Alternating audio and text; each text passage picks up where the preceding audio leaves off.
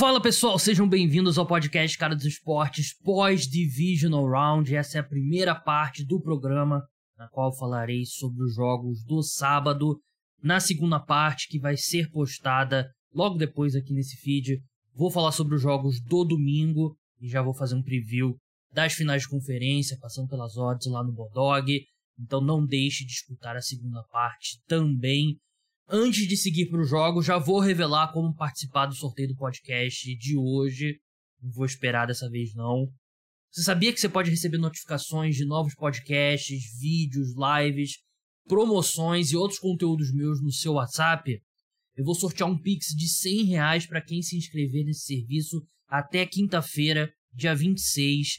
Para participar é simples, adicione o 21 99896 3383. Não se preocupe, o número e o link para abrir já a conversa lá no WhatsApp tá na descrição. Adiciona tudo, adiciona esse número lá no seu contato, me manda um print comprovando, pode ser da agenda ou do próprio WhatsApp que me mostre que você me adicionou aos seus contatos.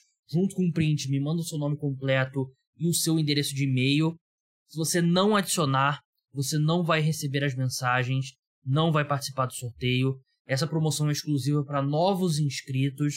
Se você já é inscrito no WhatsApp, fica de olho na próxima semana eu vou lançar um sorteio exclusivo para vocês por lá. Então fica de olho. Mais um incentivo para você se inscrever, né, participar desse futuro sorteio.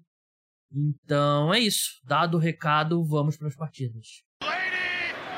Kansas City Chiefs sobreviveu a um susto com o Patrick Mahomes e venceu Jacksonville Jaguars por 27 a 20, avançando assim a final da AFC.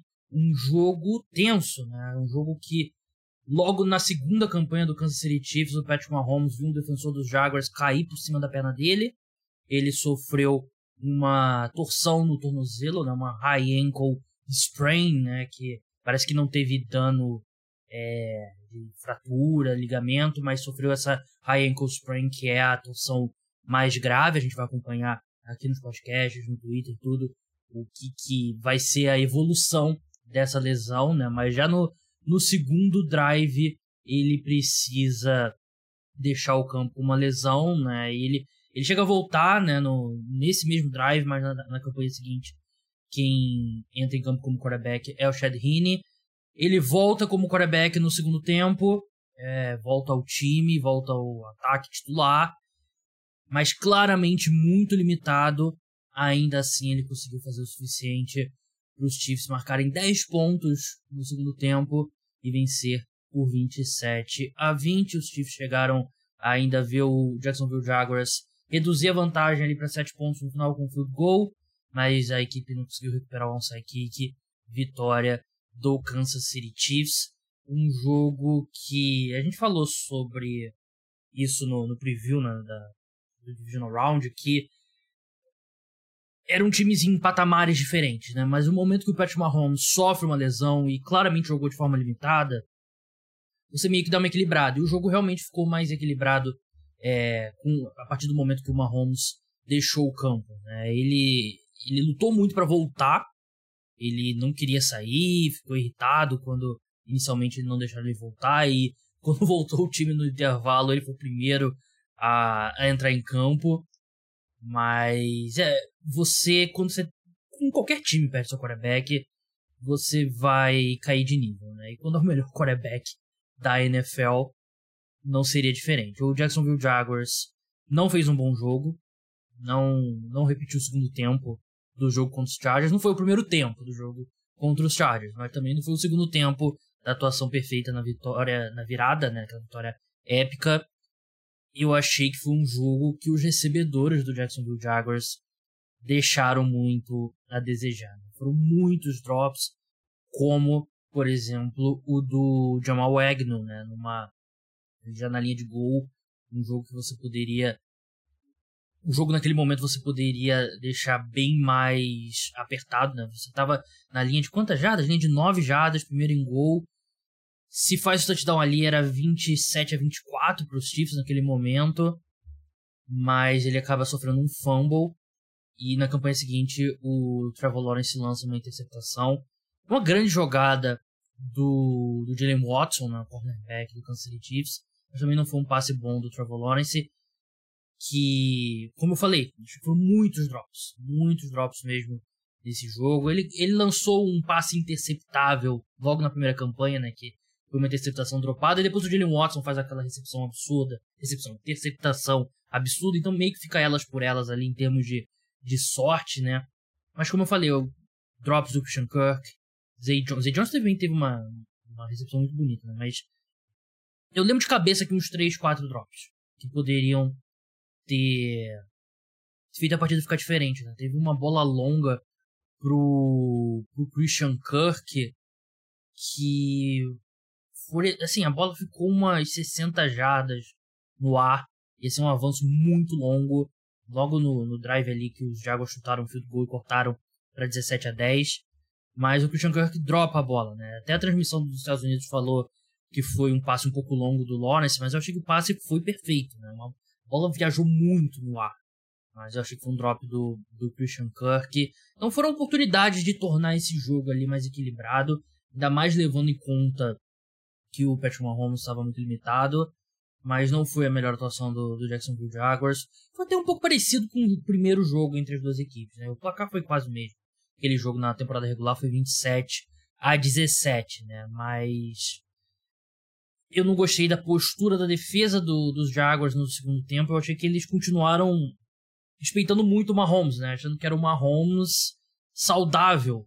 Mas não era, né? Por exemplo, a gente viu o Noah Gray indo com o QB sneak, né? Isso ele faz de vez em quando, né? Mas você não pode ir pro QB sneak com o Patrick Mahomes porque ele tá com o tornozelo ferrado, você não consegue dar o mesmo, fazer, dar o mesmo impulso, né? E aí, quarta para polegadas, o, o Chiefs com punch e a gente sabe que a mobilidade do Mahomes é uma parte enorme do jogo dele, ele não tem isso, e os Jaguars não mandaram blitz. O Patrick Mahomes basicamente não foi incomodado, né? Era pra.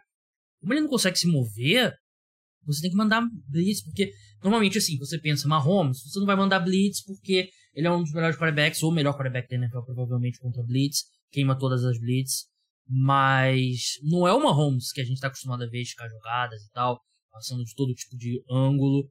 Então eu achei que os Jaguars pecaram ali por falta de, de blitz ali no, no segundo tempo, né? E a própria linha defensiva também, Trevor Walker, Josh Allen, não conseguiram gerar tanta pressão, mas não entendi muito bem essa essa postura mais de sentar ali, marcação por zona e tal. Achei que faltou um pouco de. Assim, ainda mais quando, conforme o segundo tempo foi andando, né, e os Jaguars não conseguiam fazer nada, faltou um pouquinho dessa, dessa agressividade na defesa, né. Não, não gostei dessa, dessa postura na defesa. Ofensivamente, a equipe jogou melhor no, no segundo tempo, né, conseguiu. É um ataque muito predicado em, em avanços curtos, né, avanços curtos ali com o Evan Ingram, que não teve um grande jogo. Os Chiefs fizeram um bom trabalho de contenção. Basicamente todos os jogadores ali do, do, do Jacksonville Jaguars. Uma boa atuação mesmo da defesa do Kansas City Chiefs, né, comandada pelo Steve Spagnuolo, que ele sempre traz o melhor na, nos playoffs mesmo, né, nos momentos mais decisivos. Ele que foi coordenador defensivo dos Giants no primeiro Super Bowl da equipe com Eli Manning e tem sido o coordenador defensivo do Chiefs há algum tempo. Eu não lembro qual ano exatamente que ele assumiu, mas foi no toda essa era Mahomes aqui foi com foi com ele comandando a defesa e é sempre a mesma coisa. O único erro mesmo foi ali num desenho de jogada do Peterson que trouxe o Christian Kirk pro, pro backfield, que acabou o George Karlaftis, né, de rusher, calouro, marcando o Christian Kirk no, no touchdown, né, no, no touchdown do, do Trevor Lawrence passando a bola, do Christian Kirk recebendo no, no jogo. Foi o grande, o único erro mesmo, né? Claro que teve também o drive longo, né, do, do touchdown no, no segundo tempo, que teve um avanço longo ali do, do Zay Jones, que foi uma, uma grande recepção mesmo, né? Mas em geral achei que, sim, você oferece pro City, torcedor do City Chiefs, ó, você vai receber, você vai levar 20 pontos nesse jogo. Todo torcedor do Kansas City Chiefs é, aceita, né? E sempre foi esse o caso. Né? A defesa dos Chiefs sempre foi boa o suficiente, tendo em vista que a equipe tem o melhor quarterback da NFL, o melhor ataque da NFL na maior parte do tempo. Não precisa ter a defesa do, dos Broncos de 2015, dos Ravens dos anos 2000, do, uh, dos Bears de 85, né? Precisa ter uma defesa que vai forçar um turnover ali, que vai conseguir é, segurar as pontas de vez em quando e é a barra é bem baixa e a defesa dos Chiefs consegue é, compensar essa barra. E é um jogo, acho que outro detalhe também que vale a gente citar, né? O dois retornos do, do James Zagno, né? Um de punch e outro de ele teve um, um punch foi mais curto, né? Mas também teve 23 jardas de retorno no punch.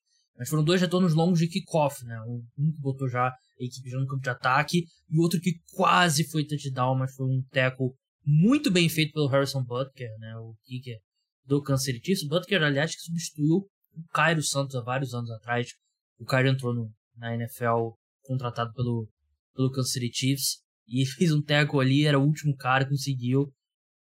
E logo depois o, o James Agnew, no mesmo drive, ele sofre o fumble, né? Então é, é baita what if, né? Ali aquele universo paralelo do Doutor Estranho, né? Tem um universo aí que o James Agnew é o é o herói dessa virada, outra virada fantástica do Jacksonville Jaguars, né?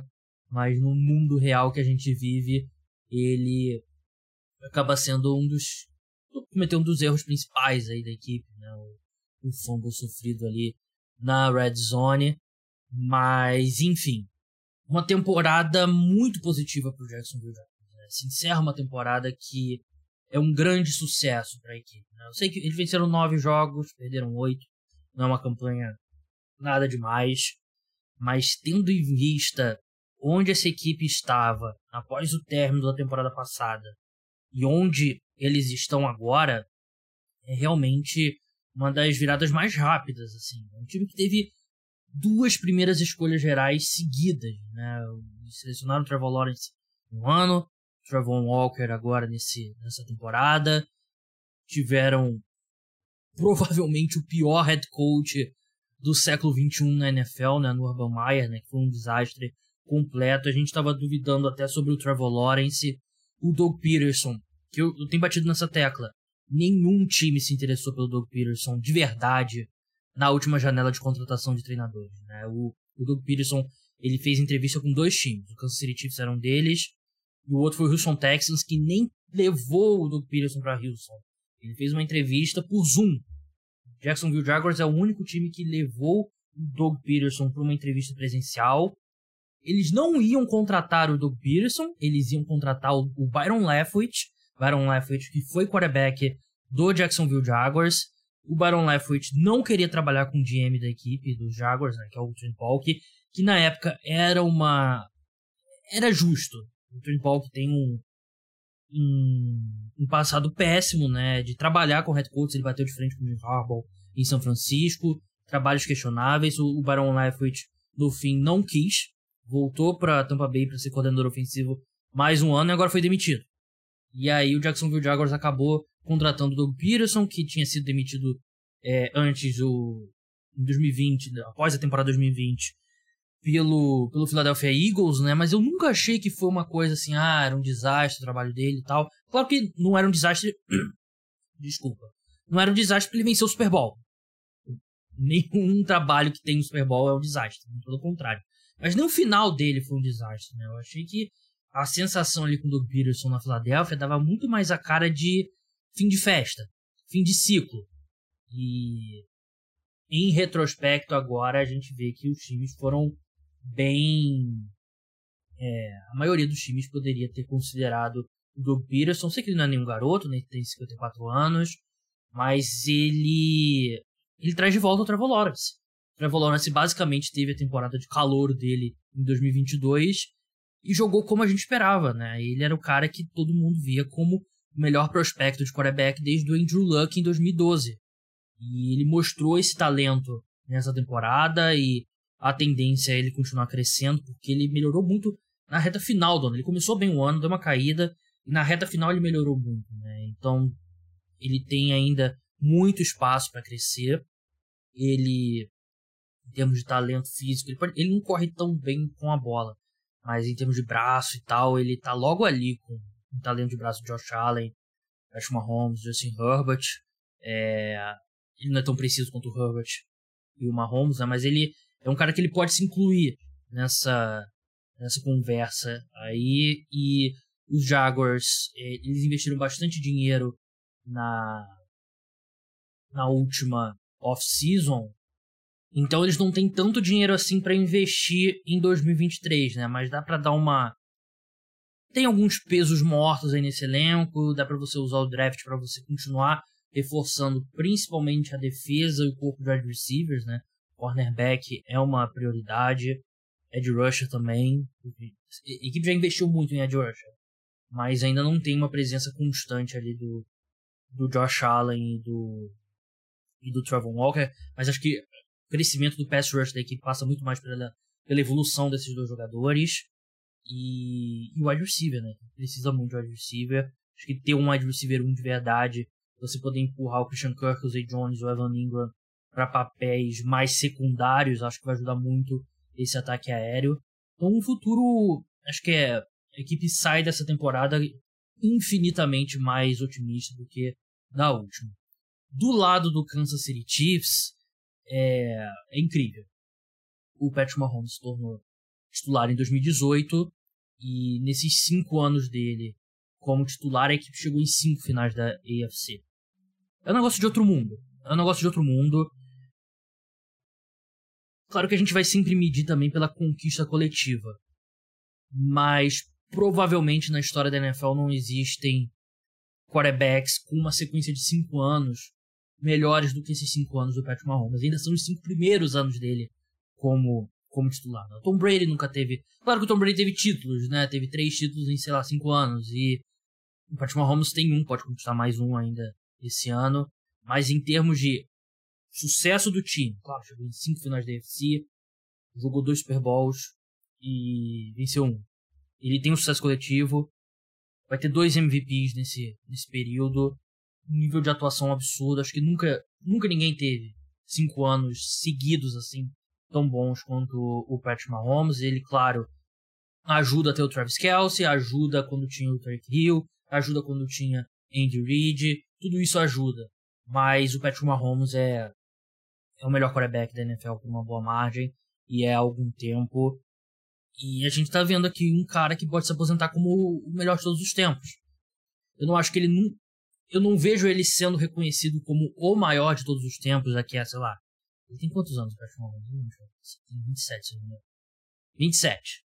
Vamos supor que ele se aposente daqui a 13 anos, com 40 anos. Ele não vai. Ele não vai alcançar o Tom Brady em termos de, de longevidade. Ninguém vai. Isso é bem seguro dizer. E nunca ninguém vai conquistar sete títulos do Super Bowl na carreira. Então, nunca vai ser difícil ter um consenso do público de que o Patrick Mahomes é o maior de todos os tempos. Mas o Tom Brady, ele nunca foi tão bom por cinco anos como o Patrick Mahomes é nesse período. Estou falando de nível de atuação. Tom Brady teve ápices incríveis nos anos de MVP, principalmente 2007, que ele foi uma das melhores temporadas de todos os tempos. Mas ele, ele nunca sustentou cinco anos como o Mahomes está sustentando. Ele, tanto que teve vários, Peyton Manning teve mais MVPs do que ele enquanto os dois jogaram. Ele, vendo aqui, primeiro time ao Pro. Ele nunca foi primeiro time ao Pro em anos consecutivos, né? Ele foi 2007, 2010, 2017, né? Os anos que ele venceu MVP. E, enfim, para mim o Patrick Mahomes é o melhor começo de carreira da história, isso é sem dúvida. Melhor fatia aí de cinco anos de uma carreira, sem dúvida. E eu acredito que ele pode se aposentar como o melhor de todos os tempos. Se ele vai se aposentar como o maior de todos os tempos, aí é outra discussão mais subjetiva. Mas os dois, as duas discussões são bem subjetivas. É sobre agora a saúde dele, né? Que a gente vai ver de acompanhar nos próximos dias, né? Vamos ver como é que tá o tornozelo dele. High ankle sprain é complicado, ele estava muito limitado. Mas, enfim, a gente tem toda semana aí para acompanhar como é que vai ser a recuperação dele. O Philadelphia Eagles atropelou o New York Giants por 38 a 7, um jogo que nunca foi competitivo, um domínio completo do Philadelphia Eagles que mostrou a força do seu elenco, né? Um time muito completo, um time que é difícil você encontrar ponto fraco. O ponto fraco da equipe era a saúde do Jalen Hurts. É não saber se ele estava 100%. E ele próprio disse à equipe de transmissão lá da Fox que estava bem longe de 100%, mas se ele não tá mesmo, não deu para perceber nesse sábado, não que ele tenha sido exigido, né, mas ele começou o jogo, ele completou, se não me engano, os oito primeiros, oito primeiros passes dele na partida, é, correu com a bola, não muito, mas correu com a bola, teve um touchdown correndo com a bola, então não parecia um quarterback limitado fisicamente, o que torna esse time do Philadelphia Eagles muito assustador. E tudo que deu certo para os Giants no jogo contra o Minnesota Vikings deu errado contra o Philadelphia Eagles, porque é um time infinitamente mais qualificado. O ataque dos Giants foi totalmente dominado. Aconteceu o que eu falei no preview da, da partida, né, no preview do podcast de quarta-feira os, é, o Philadelphia Eagles conseguiu prender o Daniel Jones no, no pocket, ele não correu quase com a bola, correu mais no segundo tempo, mas pouquíssimas jardas, seis tentativas para 24 jardas. E era o jogo já estava mais ou menos definido quando ele conseguiu uma outra corrida ali. Ele ficou preso dentro do pocket e a secundária dos Eagles é, dominou completamente os recebedores dos Giants. O único que conseguiu ter algum impacto foi o Richie James. Ele conseguiu alguns avanços ali é, principalmente pelo meio do campo. Mas o Isaiah Hodgins, por exemplo, né, que foi o grande destaque contra os Vikings, teve uma recepção para três jardas né, em dois alvos. Ele foi completamente tirado do jogo. Né? Os Eagles sabiam que ele era o principal alvo do, do Daniel Jones e tiraram ele completamente do jogo. E aí você tem uma combinação que nenhum recebedor dos Giants consegue gerar separação. O Daniel Jones não consegue sair do pocket e criar com as, com as próprias pernas. E é isso. Não teve ataque dos Giants. Né? Eles tiveram um drive no, no segundo tempo, né? Que a equipe conseguiu ali colocar junto 10 jogadas, 88 jardas. Levou 6 minutos, né? O time tava perdendo por 4 touchdowns na ocasião, né? Até deu para sonhar ali um pouquinho, porque no drive seguinte os Eagles foram pro tiveram que ir pro punch, mas aí numa quarta para 6 os Giants devolveram a bola de volta pro, pro Philadelphia Eagles. Foi uma decisão muito questionável do Brian Davis. Assim, o jogo já estava perdido, né? Mas chama a atenção você ir para um punch ali no meio campo, uma quarta para seis, perdendo por 28 a 7, quando na segunda campanha da partida você foi pro punch numa quarta para oito na linha de 40 jardas do campo de ataque.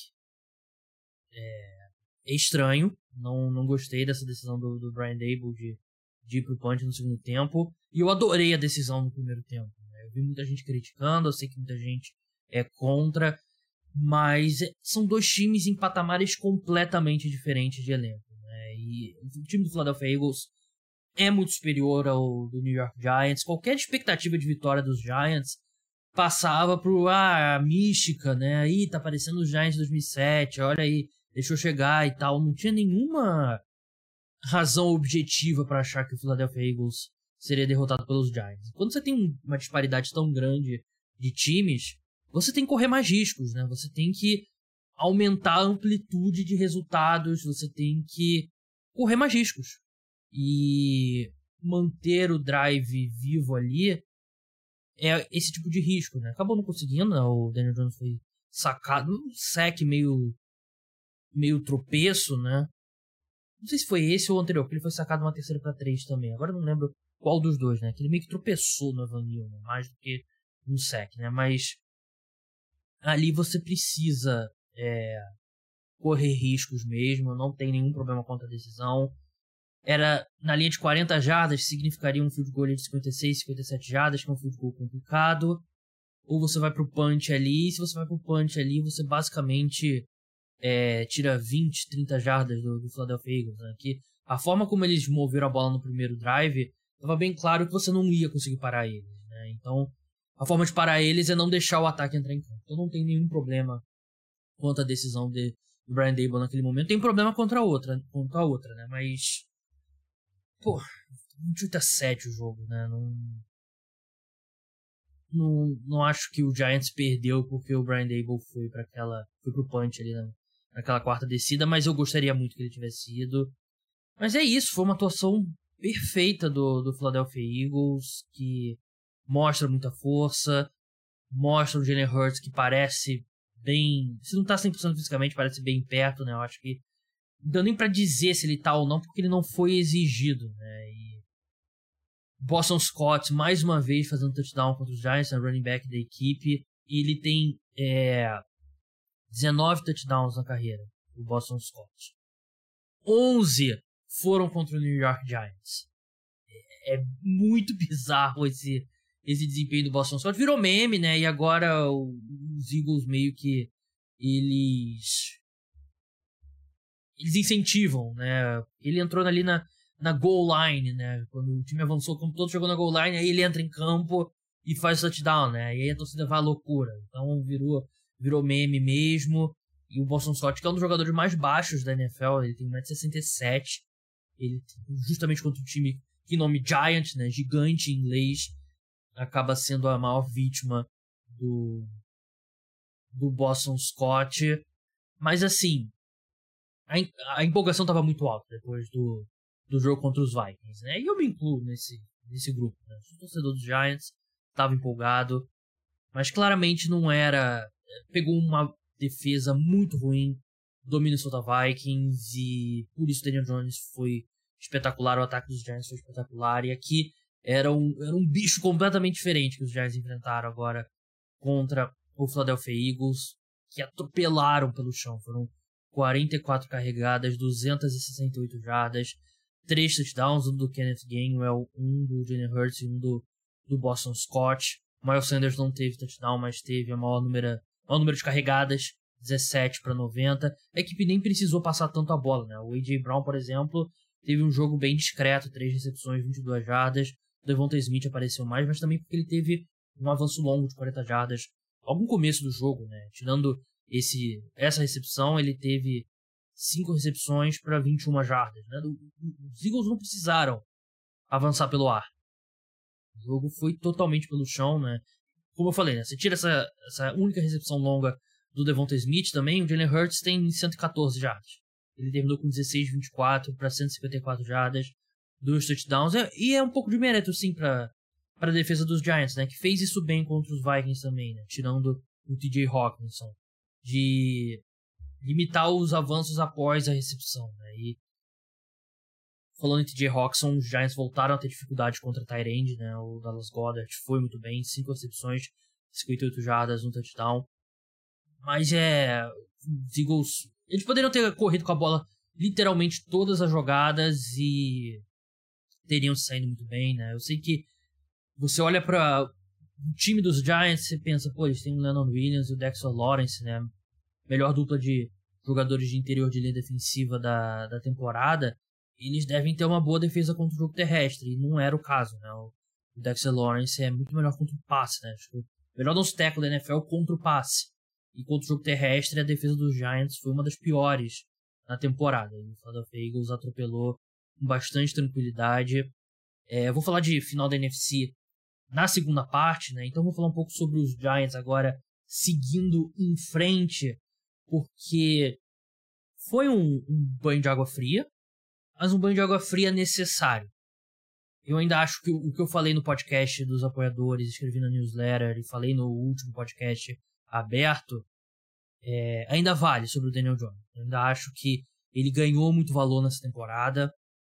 E acredito que existe uma possibilidade bem grande de sair um contrato de longo prazo.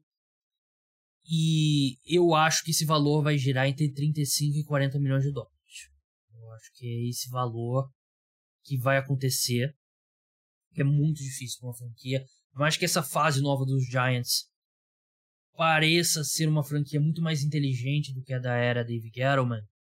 É muito difícil você abrir mão do cara que você selecionou na primeira rodada, mesmo que não tenha sido o Joe Shank, que é o novo GM, que tenha sido eh, que tenha selecionado, né? Você tem uma diretoria dos Giants que tem simpatia pelo Daniel Jones, pediu exigiu, né? pediu não, exigiu que mais uma chance fosse dada ao Daniel Jones é, esse ano.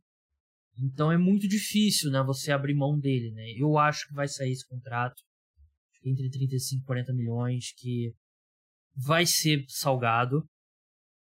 Eu falei no, na newsletter e no, no podcast. Eu acho que 3 anos, 35 milhões de dólares seria o meu máximo. O máximo que. Eu não. Sei lá, não. Não precisaria de uma bebida logo depois que sair a notícia do Alan Schefter ou do Ian Rappaport, que é esse o contrato do Daniel Jones, né? E a franchise tag é uma, uma possibilidade bem grande. Ela pagaria 32 milhões de dólares a ele e daria mais um ano de observação para os Giants ao, ao, Daniel Jones.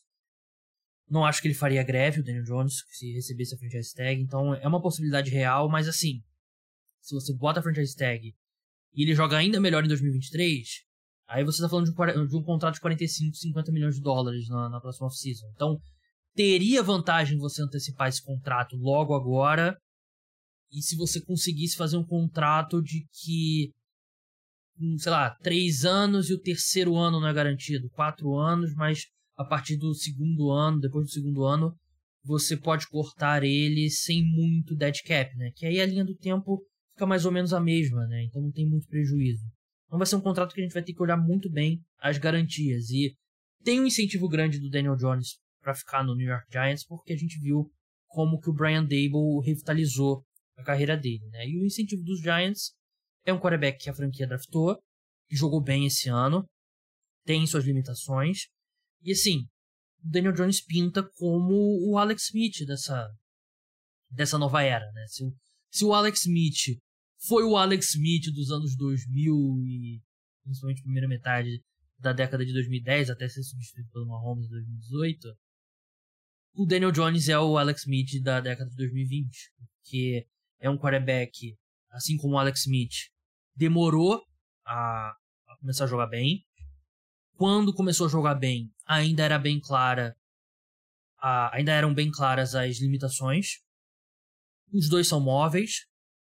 Os dois não arriscam tantos passes longos.